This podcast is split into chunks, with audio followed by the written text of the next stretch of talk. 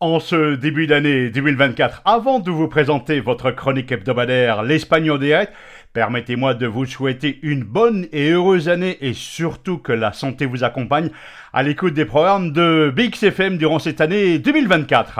Le thème de cette semaine pour débuter cette année 2024 est la gratuité des transports publics ici en Espagne. En effet, lors du dernier conseil des ministres ici à Madrid, en Espagne, sachez qu'a lieu donc la dernière semaine de l'année 2023, eh bien, a été approuvé un décret pour renouveler les subventions au transport public durant l'année 2024, permettant la gratuité des trains régionaux et la réduction des transports publics locaux et régionaux qui est déjà appliquée depuis l'année dernière. Sous certaines conditions, les trains de proximité aux arrondissements des grandes villes ici en Espagne seront donc gratuites durant toute l'année 2024. Les subventions pour le métro et le bus gérés par les régions ont également été renouvelées lors du dernier Conseil des ministres ici à Madrid durant la dernière semaine de l'année 2023. Cette décision est le résultat des négociations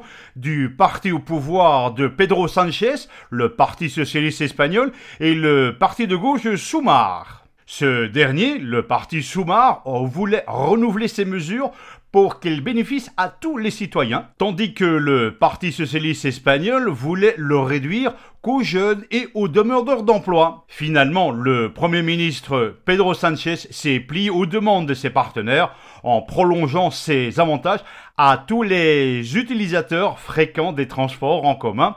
Cette mesure anti-inflation avait vu le jour en septembre 2022 qui a été prolongée toute l'année 2023 pour faire face à la baisse du pouvoir d'achat et à la crise énergétique. Petit rappel, pour bénéficier de la gratuité des transports en commun ici en Espagne, eh bien, il faut euh, d'abord se procurer un abonnement en payant une caution de 10 euros qui vous sera remboursé après 4 trajets effectués dans le mois. Il est donc euh, nécessaire d'utiliser relativement souvent ce transport pour profiter de sa gratuité. Sachez que pour l'année 2023, plus d'un million et demi de voyageurs ici en Espagne ont souscrit à l'un des différents passes proposés par la Renfe, qui est la compagnie nationale espagnole, pour les trains gratuits. Voilà donc, en tant que citoyen espagnol, vous pouvez profiter des transports publics de façon gratuite avec certains critères. C'est ici que se termine votre chronique hebdomadaire L'Espagne en direct. Je profite de ces quelques secondes qui me restent pour vous souhaiter une belle et heureuse année 2024 et surtout que la santé vous accompagne. Hasta la semana que viene.